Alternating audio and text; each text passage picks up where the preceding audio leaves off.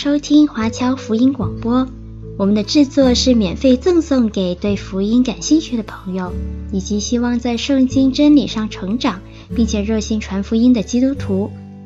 您可以透过电话和电邮向我们索取，或浏览我们的网站 cgbconline.org 来了解我们的最新资讯和制作。您也可以在 Apple Podcast、Google、Spotify 以及 SoundCloud 等各大 Podcast 平台的手机应用程式上搜索 CGBC Online 或加拿大华播来收听华播的制作。我们也欢迎您以自由奉献的方式来支持我们的事工。再次感谢您的收听。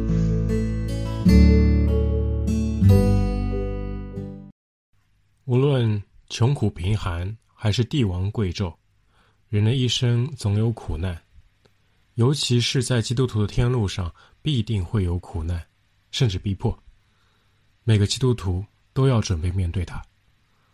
面对苦难和逼迫，我们当存心忍耐，仰望耶稣，与人和睦，追求圣洁，不被堕落的人影响，不要贪恋世俗。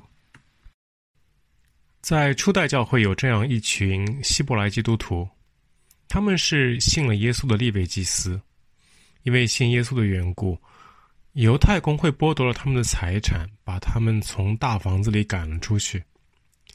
犹太公会还是用大量黄金收买了当时的罗马政府，把这些立位祭司下到监中。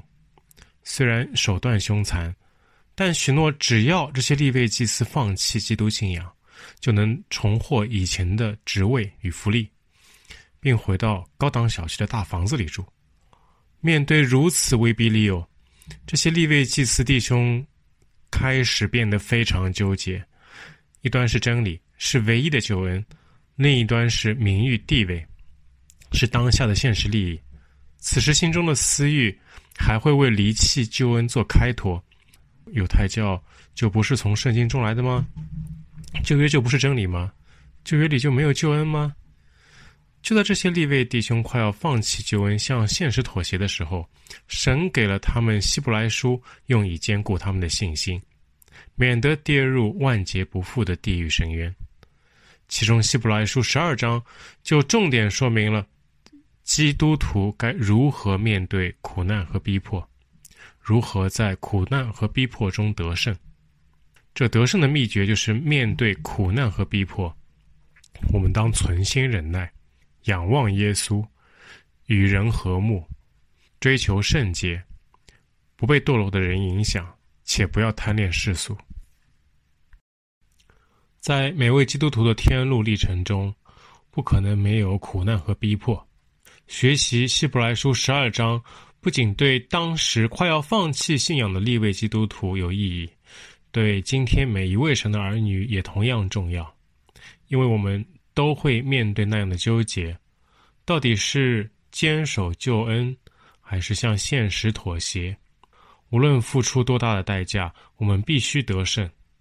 让我们用一颗安静受教的心来一起诵读希伯来书十二章。我们既有这许多的见证人，如同云彩围着我们。就当放下各样的重担，脱去容易缠累我们的罪，存心忍耐，奔那摆在我们前头的路程，仰望为我们信心创始成终的耶稣。他因摆在前面的喜乐，就轻看羞辱，忍受了十字架的苦难，便坐在神宝座的右边。那忍受罪人这样顶撞的，你们要思想，免得疲倦灰心。你们与罪恶相争，还没有抵挡到流血的地步，你们又忘了那劝诫你们如同劝儿子的话说：“我儿，不可轻看主的管教，被他责备的时候也不可灰心，因为主所爱的，他必管教，又鞭打所反所收纳的儿子。你们所忍受的是神管教你们，但你们如同待儿子，也有儿子不被父亲管教的呢。”管教原是众子所共受的，你们若不受管教，就是私子，不是儿子了。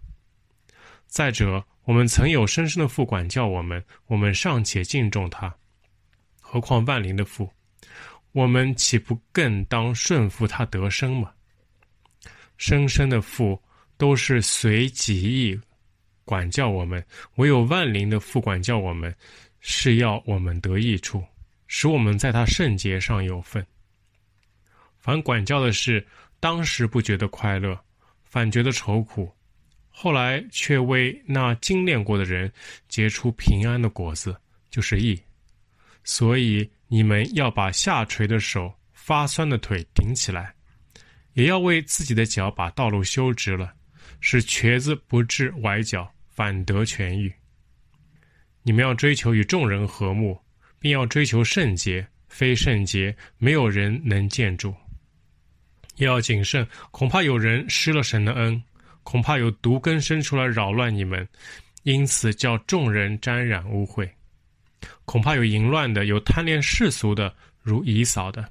他因一点食物把自己长子的名分卖了，后来想要承受父所祝的福，竟被弃绝。虽然好哭切求，却得不着门路，使他父亲的心意回转。这是你们知道的。你们原来不是来到那能摸的山，此山有火焰、密云、黑暗、暴风、脚声与说话的声音。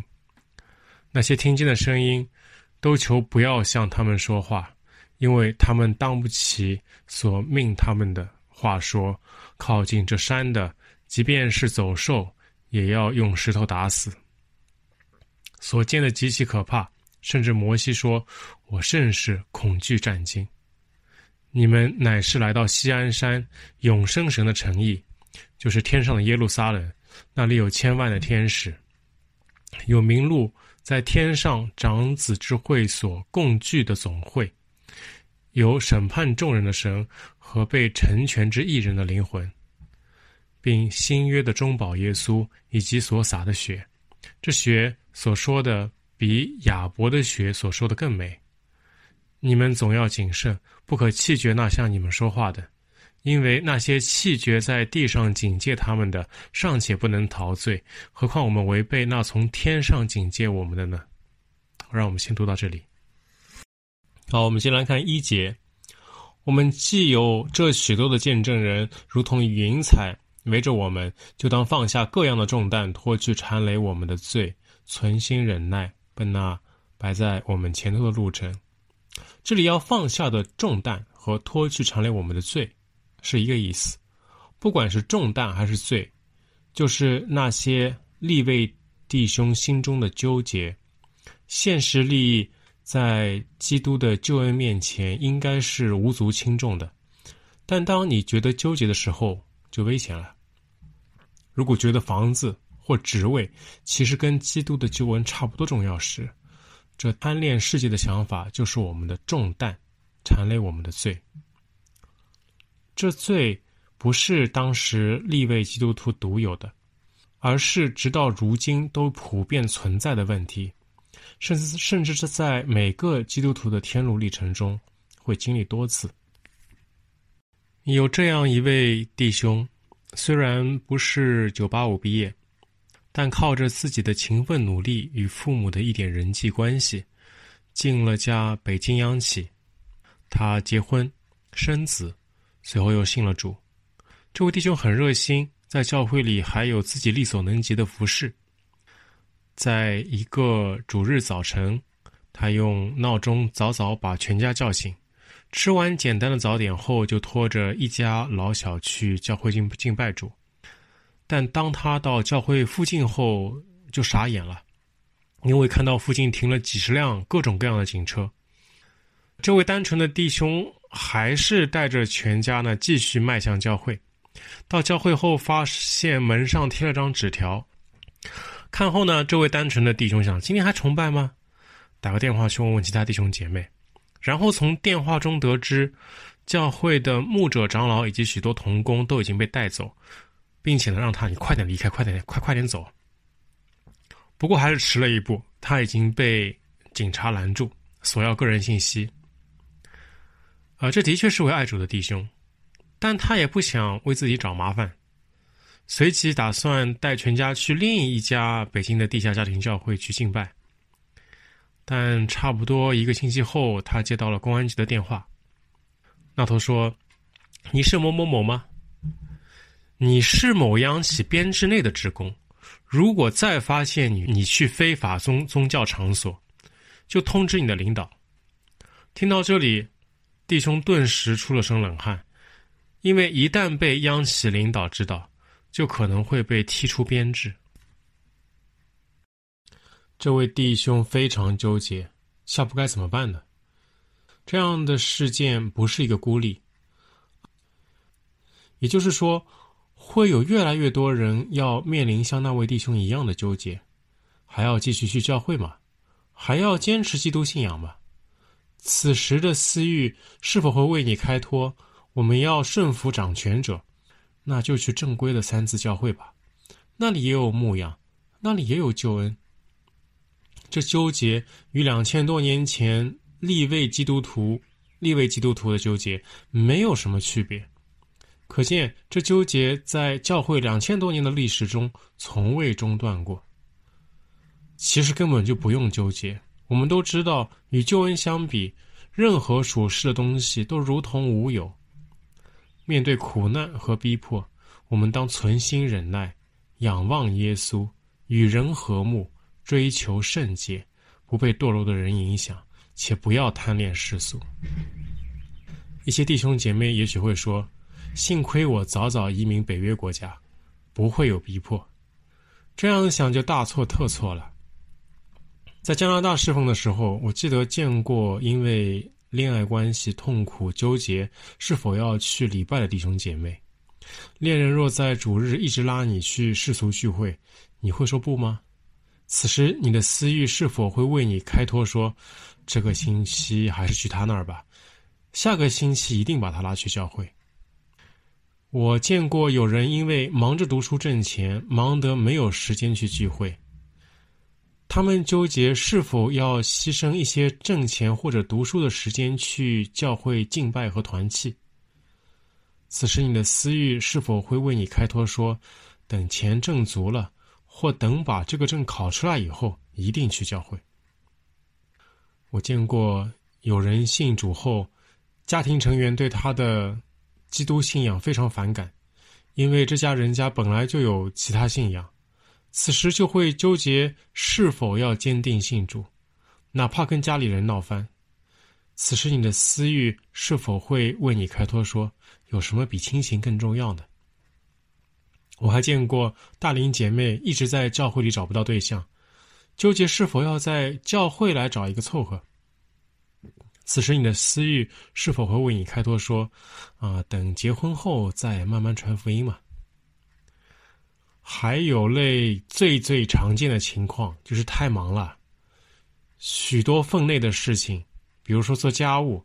带孩子、写作业都已经占据了自己所有的时间，根本没空继续走天路。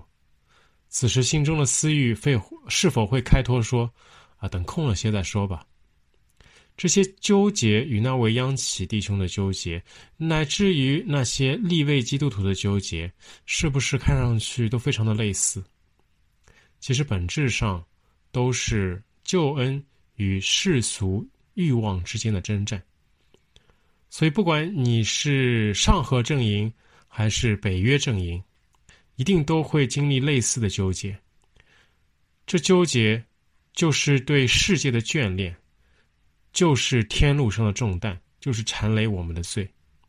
面对这样的罪，只要存心忍耐，仰望耶稣，与人和睦，追求圣洁，不被堕落的人影响，且不要贪恋世俗，就一定。有得胜的见证，在一节中说的见证人，主要是指前面十一章中有得胜见证的信心英雄们。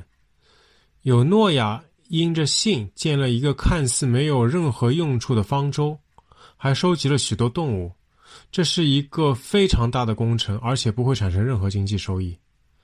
但诺亚存心忍耐，坚守信心。最后有了得胜的见证，有因信蒙召的亚伯拉罕，虽到死都没有得到神的应许地，但亚伯拉罕存心忍耐，坚守信心，最后是带着盼望离世的，他也做了得胜的见证。有摩西因着信，舍弃埃及的荣华，宁愿在荒凉的沙漠里侍奉神，侍奉以色列人。他存心忍耐，坚守信心，哪怕以色列人对他恩将仇报，他也心甘情愿。同样，他也做了得胜的见证。像他们这样有美好见证的人还有很多很多，就像云彩一样，他们都在对我们说：“我行，所以你也行。”这些苦难和逼迫都无非是我们能够经得住的。若我们退后，那一定没有任何理由。所以，首先要放弃向世俗妥协的念头。难道耶稣的救恩不比利位祭司的地位和福利重要吗？在犹太教里根本就没有救恩。难道耶稣的救恩不比央企的职位重要吗？难道教会的救恩不比一位异性重要吗？对方是不会跟着你乖乖信主的。难道耶稣的救恩不比挣钱和学习重要吗？钱是挣不完的，知识也是学不完的。难道耶稣的救恩不比家人亲情更重要吗？耶稣说：“不爱我胜过爱家人的，就不配做我的门徒。”难道耶稣的救恩不比婚姻伴侣更重要吗？你的伴侣婚后非常可能不但自己不信，还把你拉离救恩。难道耶稣的救恩不值得你挤出时间来把握吗？看电视、刷手机、玩游戏的时间，其实都可以让给耶稣。先要纠正这些念头，这就是放下各种的重担，脱去容易缠累我们的罪。然后需要持续的放下这些念头，顶住各方压力，存心忍耐。就是死心塌地的顶住各方压力，放下这对世俗妥协的念头，这样才能够稳健的继续走天路。二节，仰望为我们信心创始成终的耶稣，他因那摆在前面的喜乐，就轻看羞辱，忍受了十字架的苦难，便坐在神宝座的右边。呃，仰望耶稣。意思就是抬头看耶稣，抬头是一种尊敬的态度，看耶稣是为了获得帮助，仰望耶稣就是恭敬地向耶稣寻求帮助。那我们能获得什么帮助呢？一是能够获得得胜的信心，二是能够获得属灵的能力。我们知道耶稣既是百分之百的神，又是百分之百的人。他与人一样软弱，所以如果耶稣能做到，我们也一定能够做到。耶稣是我们最好的榜样。定睛耶稣，就可以获得得胜的信心。要是我们做不到，我们就不能说耶稣是榜样了。在路加福音二十二章四十二到四十四节记载说：“父啊，你若愿意，就把这杯撤去。”然而，不要成就我的意思，只要成就你的意思。有一位天使从天上显现，加添他的力量。耶稣极其伤痛，祷告更加恳切，汗珠如大雪点滴在地上。这是耶稣上十字架前的一夜，他在克西马尼园的痛苦祷告。因为耶稣纯粹的人性。想到明天十字架的刑罚，他也会紧张害怕。四十四节说，耶稣紧张担心得都滴下了血汗，但信心使耶稣真实的看到了救赎完成后的喜乐，因着这喜乐，他就愿意存心忍耐，像耶稣那样凭信心面对苦难，我们完全可以做到，因为耶稣是我们的榜样。我们是可以去效法的，无法效法就不是榜样了。凭信心看到新天新地的美景后，会发现央企的职位，啊算什么？啊面前的这位迷人异性算什么？这样就能够忍受失恋、失业的痛苦，最后像耶稣那样得胜。除了看耶稣这完美的榜样获得得胜的信心外，我们还能够获得属灵的力量。耶稣祷告完后，四十三节说，有一位天使从天上显现，加添他的力量。肉身的力量根本无法战胜世界的苦楚。如果你有失业、断了供车贷、房贷的经历，如果你有失恋的经历，啊、呃，那你一定知道。那你一定知道我我现在正在说什么。耶稣软弱的时候尚且需要一位天使加添他的力量，又何况我们呢？为了救恩，一时咬牙离开央企可以，但真的不会后悔吗？为了救恩，一时与情人一刀两断容易，但过些日子还能坚持不联系吗？耶稣能够提供我们属灵的帮助。帮助我们持续地做出正确选择，而且不后悔。耶稣能为我们信心创始成终。这里是说，我们的信心是耶稣给的，并且耶稣会保守我们一直信下去，直到永远。这就是创始成终的意思。耶稣保守我们的方式，就是坐在神宝座的右边，用说不出来的叹息，为我们每个人向父代求。然后父再差遣圣灵来帮助我们。得到帮助后，失业中的弟兄会因那摆在前面的天国而整天喜乐，不会后悔失去工作。失恋的姐妹会感觉身上充满着神性的爱，不再深困感情的漩涡。忙着挣钱和学习的会被安全感充满，知道敬畏耶和华的什么好处都不缺。因信耶稣被赶出家门的，会得到一百个父母、弟兄、儿女，因为他深知他已被接纳为至高神的儿子。一直找不到对象的大龄姐妹，则会被神的爱充满，提前体验天使的生活状态。老觉得时时间不够用的弟兄姐妹，也会发现做事的频率提高了，不再对。电视剧、手机游戏感兴趣，于是他们获得了足够的时间去教会敬拜和团契。这就是仰望耶稣后我们能够得到的帮助。第三节，那忍受罪人这样顶撞的，你们要思想，免得疲倦灰心。这里是说耶稣忍受犹太法利赛人的污蔑、辱骂、鞭打和杀害。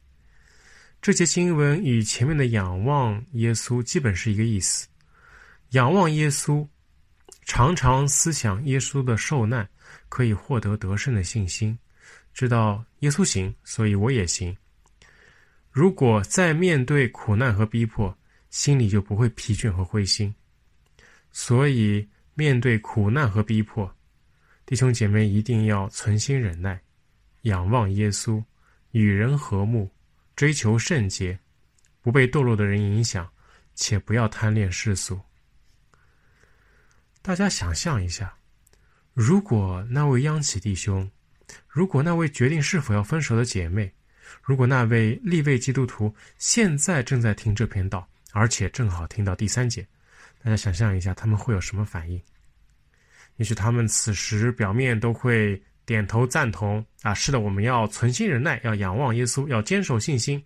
然而心里也许都在想：这篇信息真是站着说话不腰疼啊！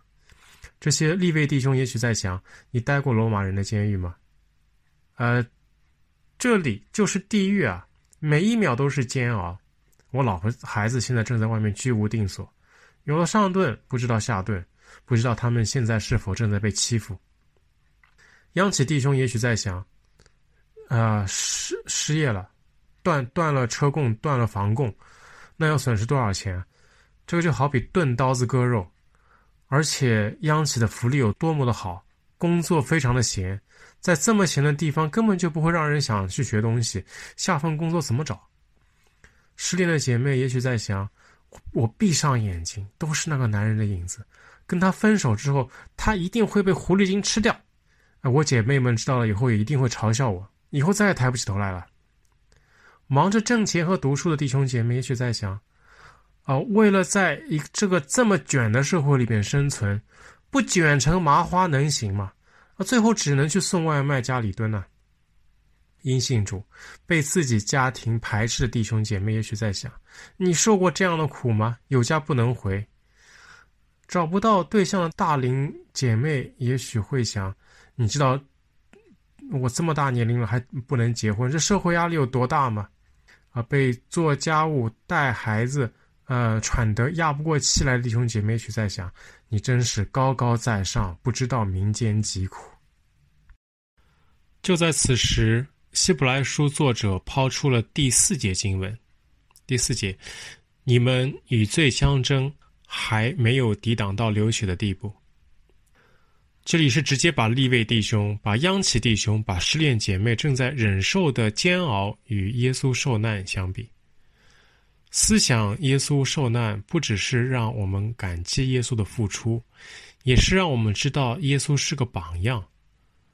既然是个榜样，就说明我们也能够承受那样的苦难。这里的罪恶是指那些污蔑、辱骂、鞭打耶稣的罪人；这里的流血是指耶稣的殉道。耶稣既是完全的神，他也和我们一样都是完全的人。他与罪恶相争，最后为了存心忍耐、顺服天父的命令，被残忍地杀害在十字架上。与之相比，那些被逼迫的立位弟兄，还远没有到殉道的地步。犹太公会只是想借罗马政府的手把他们关起来，吓吓他们而已。那位央企弟兄最糟糕也只不过就是砸点钱，需要学点新技能，再找份新工作而已。那位被情所困的姐姐妹，无非只是需要放下一段不受祝福的感情而已。那些忙着挣钱和读书的弟兄姐妹，无非只是需要放慢自己做事情的脚步，不要放弃去教会敬拜和团契而已。那些因信耶稣被家庭排斥的弟兄姐妹，你最多就是做变变成孤儿啊，找不到对象的大龄姐妹，最多就是永远单身的。呃，被家务和带孩子压得喘不过气来的弟兄姐妹，最多就是要砍掉些娱乐时间嘛。无论如何，耶稣受的苦难和逼迫要远远超过他们所受的，而且最终耶稣还得胜了。为什么这些人有那么多理由在泥团里打滚，自哀自怜，不愿坚强起来？这些经文是一句非常直截了当。非常严厉且直直戳要害的责备，好像一记响亮的耳光，把这些充满情欲的人打醒，把他们从自哀自怜的泥潭中拔出。但愿我们在那样黑暗的时刻都能够想起这句责备，从自哀自怜、自哀自怜的泥潭中坚强起来。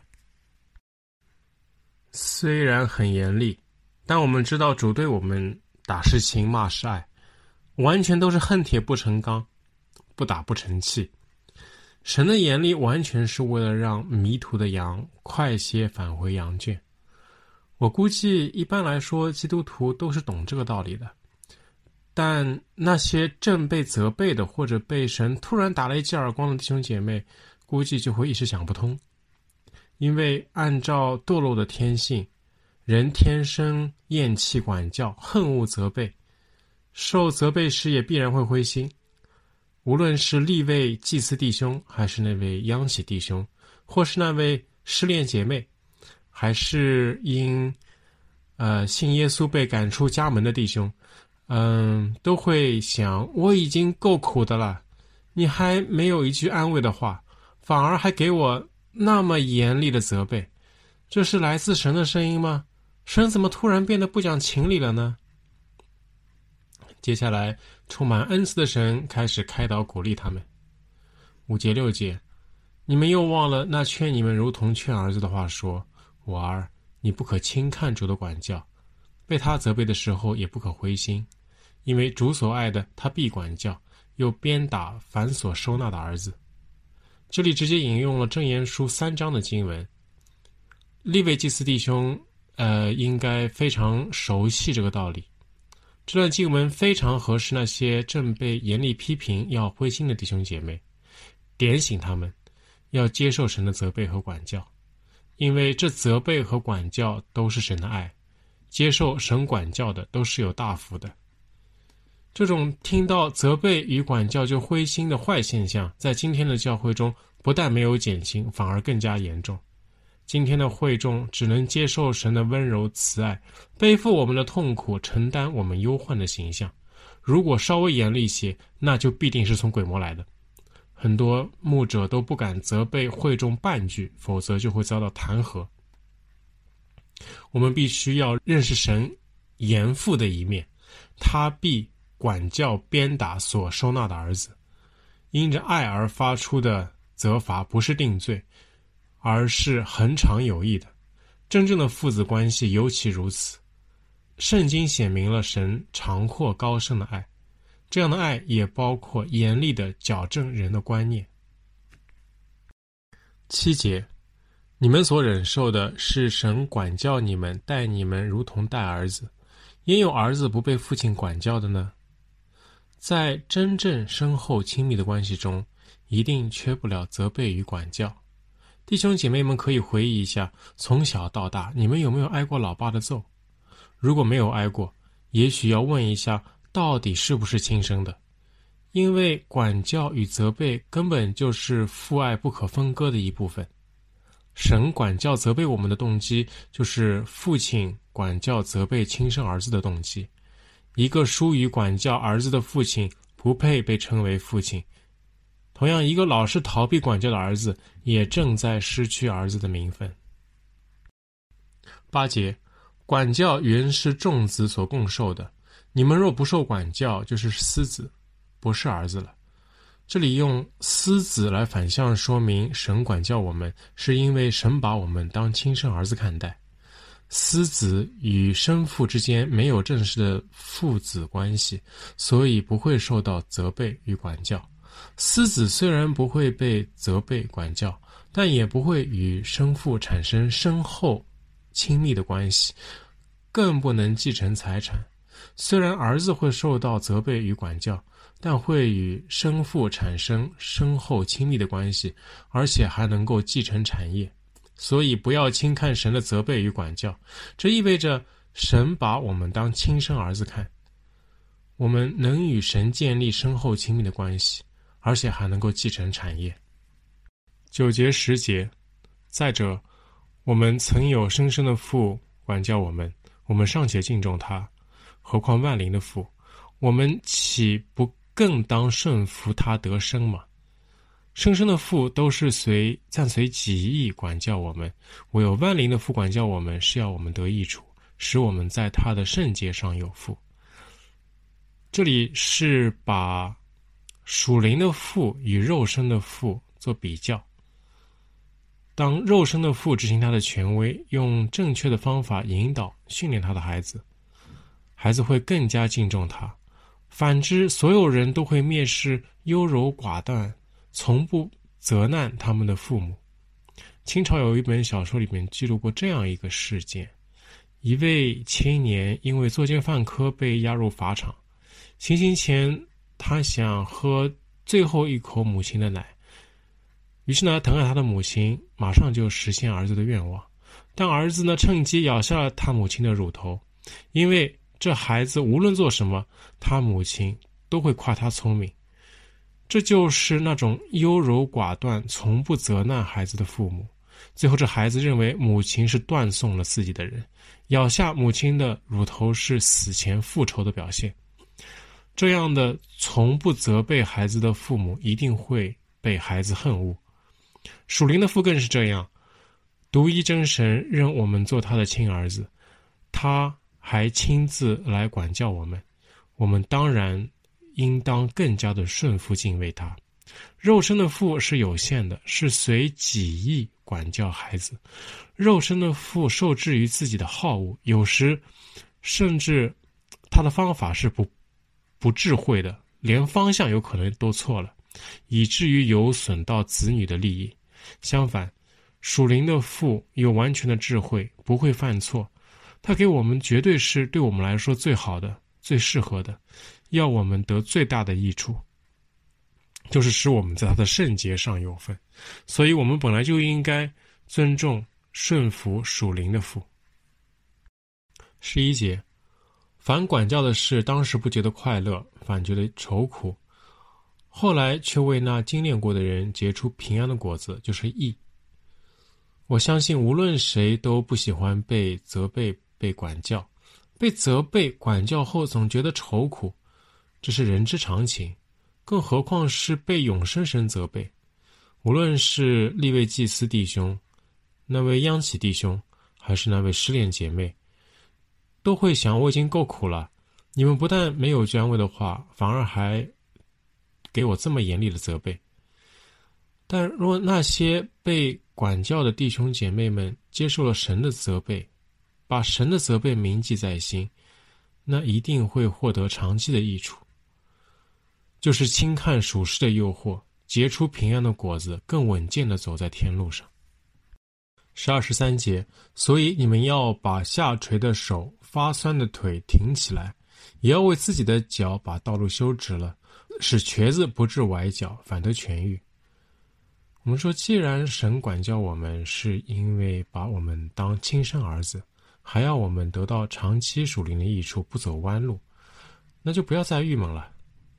经文里面把下垂的手、发酸的腿挺起来，这里是指不要灰心，要充满斗志。那些监狱里的立位祭司弟兄，要像使徒彼得那样在狱中赞美主，神会喜悦他们在监狱中的敬拜，远胜于他们在圣所的献祭。那位央企弟兄应该继续坚持在家庭教会敬拜，不要担心自己的工作。天上的飞鸟也不种也不收，神尚且养活他，又何况是至高神的儿女呢？如果领导来找他谈话，那就应该直接辞职。那位失恋的姐妹也是如此，当接受管教，与神的关系更加的亲密以后呢，自然会觉得与一个外邦人相处。真的是话不投机半句多。那些忙着挣钱和读书的弟兄姐妹，应该反过来多做主工，多学一些神学，让教会事工兴旺起来。这个世界就是要让人终生忙碌，看不到最重要的东西。那些因为信主被家庭排斥的弟兄姐妹，应该有更多的敬拜，更多的团契生活，因为。天上的父必然会眷顾他们。那些大龄找不到对象的对象的姐妹，也应该参加更多的侍奉。呃，因为神必定会与他们更亲近。那些因做家务啊、带孩子、写作业压得被压得喘不过气来的弟兄姐妹，可以看看如何提高自己的效率，减少原本被浪费的时间。这样做就是。为自己的脚把道路修直，使自己更稳健的走完天路。所以，面对苦难和逼迫，不要自哀自怜，当存心忍耐，仰望耶稣，与人和睦，追求圣洁，不被堕落的人影响，而且不要贪恋世俗。十四节，你们要追求与众人和睦，并要追求圣洁，非圣洁，没有人能见主。刚才都在说，面对苦难与逼迫，必须存心忍耐。不过，光是存心忍耐还不够，还需要仰望耶稣。仰望耶稣就是恭敬的向耶稣要属灵帮助。这帮助就像在克西马尼园，天使给耶稣加添力量一样，确保耶稣能够完成天父的使命。若要从耶稣那里获得属灵帮助，就必须圣洁。因为非圣洁，没有人能见主。沉迷于网络色情的人是无法从耶稣那里获得帮助的。追求与众人和睦也同样重要。追求与众人和睦是为了减少不必要的麻烦，可以多少减轻一些苦难与逼迫。二战的时候，一位被抓入集中营的德国犹太人正在排队体检。他们的体检很简单。队伍终点有一位德国士兵，他根据判断每个人的面色来决定他们的生死。看上去不错的话就活，否则就进毒气室。这位犹太人啊，认出队伍终点的士兵是他的穷邻居。希特勒上台前，他们经常会在路上遇见。他们两个没有什么深厚的交情。呃，不过呢，这位犹太人呢，没有因为这个邻居穷而看不起对方。每次打上照面，他都会微笑恭敬的脱帽，主动问候说：“你好，路德维希先生。”虽然现在这位犹太人的身体状况非常的糟糕，但他如同往常一样的脱帽问候说：“你好，路德维希先生。”对方这个时候呢，有瞬间微微的震惊，然后高声的说：“活。”与众人和睦就像一个润滑剂，它可以减少困难，并使事情进展得更顺利。在苦难与逼迫中的弟兄姐妹就需要这样的智慧。十五节，又要谨慎，恐怕有人失了神的恩，恐怕有毒根生出来扰乱你们，因此叫众人沾染污秽。这里是说不要被堕落的人影响，一起去随从堕落的道路。有人失了神的恩，是指有人坚持顽固的拒绝耶稣的救恩。毒根与污秽对应，失去神救恩的人就是污秽的。如果有利位祭司弟兄放弃救恩，重新回到犹太教，就不能让这人继续待在教会里，恐怕更多的利位祭司弟兄因他跌倒，他们会把软弱的弟兄姐妹直接带进地狱。十六、十七节，恐怕有淫乱的，有贪恋世俗如以扫的，他因一点食物把自己长子的名分卖了。后来想要承受父所祝的福，竟被弃绝。虽然好哭切求，却得不着门路，使他父亲的心意回转。这是你们知道的。这里引用了创世记二十五章里的经文。这里是说以扫打猎回家，又饥又渴。以扫为了一时体恤肉体的需要，被他狡猾的弟弟雅各用一碗红红豆汤换走了无价的长子名分。最后号哭切求都没用。对于立位祭祀弟兄，从监狱里被放出，恢复以前的工作与地位，就是那碗红豆汤。耶稣基督的救恩就是长子名分。对于央企弟兄，保住自己的工作就是那碗红豆汤。不过不要因为一份工作丢了长子的名分。对于失恋姐妹，能继续与情人相处，就是那碗红豆汤。不过，不要因为一个异性丢了长子的名分。对于忙着挣钱和读书的人，那点钱、那张证书就是红豆汤。不过，不要因为一点钱、一张证书丢了长子的名分。对于因信主被家人排斥的弟兄，亲情就是那碗红豆汤。不过，不要因为肉体的亲情丢了长子的名分。对于找不到对象的大龄姐妹，凑合的婚姻就是那碗红豆汤。不过，不要因为婚姻丢了长子的名分。对于被做家务、带孩子、写作业压得喘不过气来的弟兄姐妹，忙就是那碗红豆汤。呃，不过不要因为忙而丢失了长子的名分。体恤属世的软弱，向现实妥协的时候。就好像以扫用长子的名分换了一碗红豆汤，到时候一定都会像以扫那样号哭切求。一定要小心自己的那碗红豆汤，最后不要像以扫那样随意丢掉长子的名分。所以我们可以看到，面对苦难与逼迫，当存心忍耐，仰望耶稣，与人和睦，追求圣洁。不被堕落的人影响，且不要贪恋世俗。当利未祭司弟兄在狱中纠结是否要回犹太教的时候，他们理智上一定知道耶稣基督的救恩有多重要，但他们的私欲也会为他们的叛教做开脱。难道律法里没有救恩吗？难道要否定旧约吗？回到犹太教后，不是一样可以敬拜神吗？他们这样想是十分危险的。接下来十八到二十四节就解决了这个问题，让他们知道新约救恩要远超旧约的救恩。私欲为他们叛教所找的托词，根本就是无稽之谈。好，十八到二十一节，你们原不是来到那能摸的山，此山有火焰、密云、黑暗、暴风，角声与说话的声音。那些听见这声音的，都求不要再向他们说话，因为他们当不起所命他们的话说。靠近这山的，即便是走兽，也要用石头打死。所见的极其可怕，甚至摩西说：“我甚是恐惧战惊。”这里描述的是在西乃山颁布律法时的场景。经文里不可摸的山、火焰、密云、黑暗、暴风、角声与说话的声音，都是在彰显神的严厉与威严。不但是百姓，连摩西自己也很害怕，好像一位严厉的父亲在对孩子说：“如果你不听话，就打断你的腿。”这就是律法中的救恩，也是犹太教相信的唯一救恩。二十二、二十三节，你们乃是来到锡安山永生神的诚意，就是天上的耶路撒冷，那里有千万的天使，有名录在天上诸长子之会所共聚的总会。